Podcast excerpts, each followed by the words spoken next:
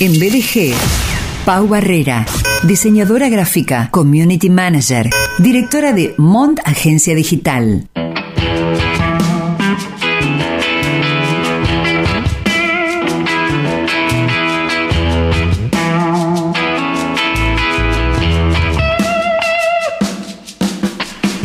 ¿Cómo te va, cómo te va Pau? Buen Muy día. bien, Sergio, buen día. Bueno, eh, sin frío ahora, ¿eh? porque... Ahora no, ahora no, porque tengo una remera... porque tengo una remera manga corta. ¿Y qué hora es? Eh, Siete 8 kilos. kilos. 7 kilos. Bien. Eh, Pau Herrera que trae al programa contenidos de Community Management. Eh, Pau es, eh, como decía la presentación, diseñadora, community directora de Monde Agencia Digital. Comenzaste a eh, charlar la semana pasada acerca de Buyer o Bayer persona, eh, qué es cómo armarlo. Y antes de continuar, te pido que nos refresques qué es Bayer persona. El buyer persona es una representación ficticia del público objetivo de una empresa y sirve para, por ejemplo, poder crear estrategias de marketing basadas en objetivos, retos y los pain points, que vienen a ser los puntos de dolor traducidos al español, que son los problemas que se enfrenta la audiencia y que nuestros productos o servicios los podrían resolver. Bien, nos contaste eh, en términos de cómo crear el buyer persona que es necesario recopilar información, rasgos personales, da- datos demográficos, si estamos hablando de edad, sexo, estado civil, si estudia o trabaja, objetivos y metas, objetivos personales y profesionales, es decir, esto tiene que ver con recopilar información de mis clientes. Exactamente. Acabas de escribir el paso 1. Juntar ese tipo de información. El paso 2 es consultar las fuentes, eh, no quedarse solamente con la base de datos, sino también exteriorizar y buscar en las redes los intereses que tienen cada seguidor. Si vos no tenés clientes, eh, te fijas en la competencia directa, cuáles los siguen, qué comentan y los intereses que tienen, porque obviamente si en la competencia directa va a tener el tipo de seguidores o el tipo de clientes que vos vas a tener también o que vos deseas tener y también contrastar la información con el equipo de ventas porque es el equipo que más cercano está al cliente y con el que más interactúa. Así que es el que lo va a conocer mejor. Bien, bien. Eh, llegás con la segunda parte de- del tema. Claro, si quieres repasamos los otros dos pasos. Sí, Habíamos dicho ah, sí. cuatro pasos de cinco. Sí, ok. Así que podemos repasar el paso 3 y 4 y llego al 5. ¿Sí te parece bien? Dale, perfecto. Dale. El paso 3, concretar los puntos clave. O sea, enfocar eh, toda la información que recopilaste para responder las preguntas que te hiciste en la fase 1, como dijiste, estado civil, si estudia trabaja, etc. Después, con todo eso formulado, lo que haces es hacer interactuar el buyer persona con el producto o servicio tuyo para ver qué problemas surgen y cómo los puedes resolver. El paso número 4, construir el buyer persona diseñar un retrato ficticio de tu cliente ideal forma, eh, de un formato claro y práctico porque lo tiene que entender toda la empresa, no es que solamente para que lo entiendas vos. Eh, le, le das un nombre, le explicas toda su vida, las ocupaciones que tiene, intereses, etcétera, eh, para que después eh, lo puedas comunicar a toda la empresa y que puedan trabajar sobre eso en cuanto a las estrategias, cómo se van a cómo se van a enfrentar o cómo van a mm, comunicarse con este cliente, etcétera. Y el paso número 5, que fue el que no llegamos a, a decir la, la columna pasada, es compartir y no dejes de mejorar. El buyer persona es algo para toda la empresa. O sea, no es algo que te quedas vos solo. Lo compartís con Para, todos- ca- para cada área. Claro, lo compartís con todas las áreas y si tenés alguna sugerencia por parte de cualquier persona, tómala. Más que nada las personas que están eh, con contactos más cercanos con el cliente, porque Mm. obviamente, reitero, son las que más lo conocen. Eh, estate atento a todas las novedades, consulta siempre tu fuente de información, porque los tiempos cambian, las modas cambian, las tendencias cambian y lo que te sirve hoy puede que mañana ya no te sirva. Así que es algo que está en constante evolución el buyer persona, no es que los creas una sola vez y te sirve para toda la vida. Y, y el vínculo con los clientes es eh, una fuente indispensable, inseparable de ir puliendo en la producción de un producto, por ejemplo, la comunicación ni hablar y, la consolidación de, la empresa. Sí, justamente, bueno, esa es una de las ventajas que tiene crear un buyer persona y te puedo decir más ventajas. Bueno, una es esa, además de pulir una confianza, vas a conocer mejor a tu cliente ideal, entonces vas a entender sus necesidades, problemas y deseos de consumo y entender cómo solucionarlos, eh, sus gustos, hábitos, métodos de compra, eh, y vas a conectar con ellos, haciendo un buyer persona. También otra ventaja es eh, lograr una campaña de marketing mejor segmentada, porque no dejas, eh, digamos, este margen de error de incluir gente que no está interesada en tu producto. Al tener el buyer persona, que sería tu cliente ideal, vos ya vas a saber los intereses que tenés que segmentar cuando vayas a hacer una promoción, por ejemplo, o una estrategia de marketing. Te va a ayudar a eh, que vos cuando inviertas no inviertas de más o no inviertas en lugares donde en realidad no te sirven. Otro beneficio es que vas a saber eh, en qué vas a invertir y en cuáles no.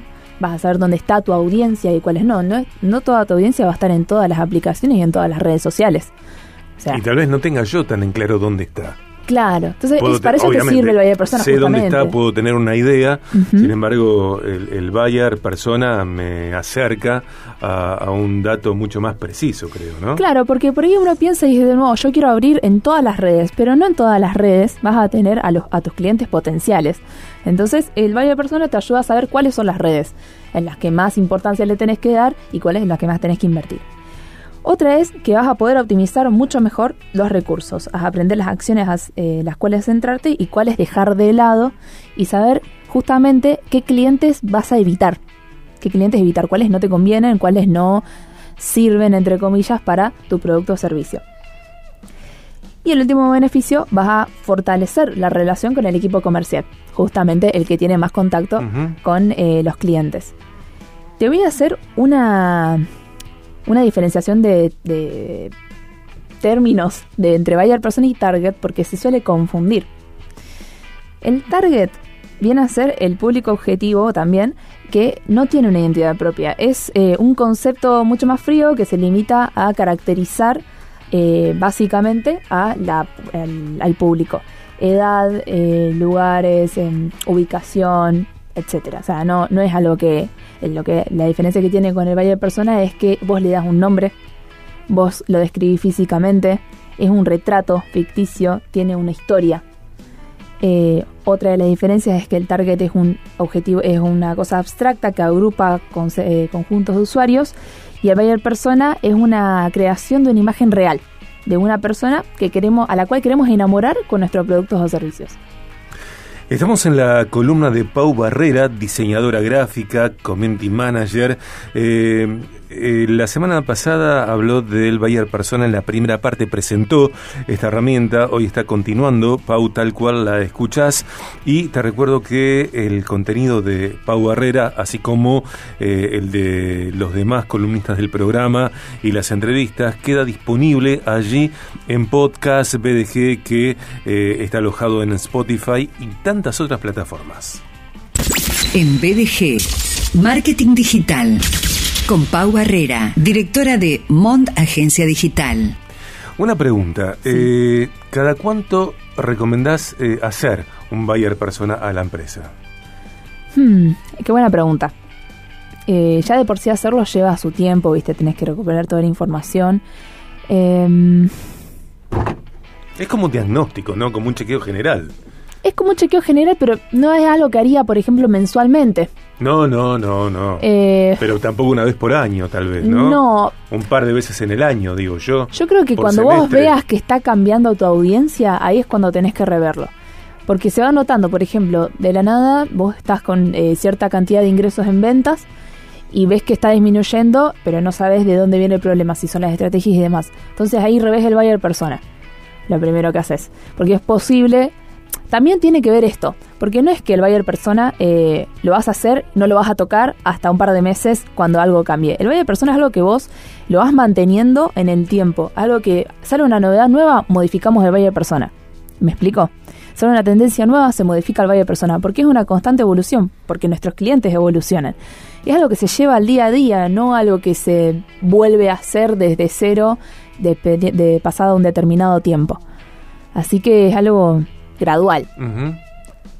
Pienso en lo protagónico de la apreciación del personal que está en contacto directo con los clientes, que a veces no es la situación que viven eh, los titulares de una empresa que tal vez estén eh, en una visión más global o en otras áreas, como por ejemplo, no sé, compras, por ejemplo.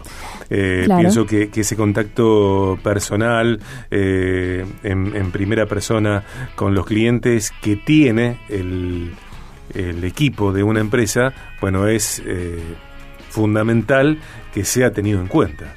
Sí, obviamente. Es que justamente, por ejemplo, el equipo de ventas es el que tiene ese contacto directo con el cliente, es el que arregla la compra, es el que eh, también, eh, ¿cómo se llama esto? Es el que recibe las consultas. El que chequea la satisfacción. También, también. el que recibe las quejas o los, o los agradecimientos es el, equipo de ventas. Entonces, obviamente, es muy importante incluirlo y preguntarle sus opiniones, porque son los que más idea van a tener sobre los intereses de los, de los seguidores, de los clientes, etcétera. Tal cual, tal cual. Eh, Bayer Personas, la segunda parte presentada hoy por Pau Barrera. La semana que viene tal vez haremos un repaso. Sí, podemos hacer un repaso. ¿Mm? Eh, y insisto, queda disponible este contenido en podcast BDG. Pau, gracias. ¿eh? Gracias a vos, Sergio. Estamos completando la primera hora de BDG en este viernes 16 de septiembre 2022. Nos esperan eh, en la segunda hora de este viernes eh, vinos y espumosos en el exclusivo Rumbo. Seré tu rumbo en la ciudad con Candela Traine y también buscamos eh, la charla con una protagonista de la vida política de la ciudad. Vamos a ver si podemos establecerla. En BDG Pau Barrera, diseñadora gráfica, community manager, directora de Mont Agencia Digital.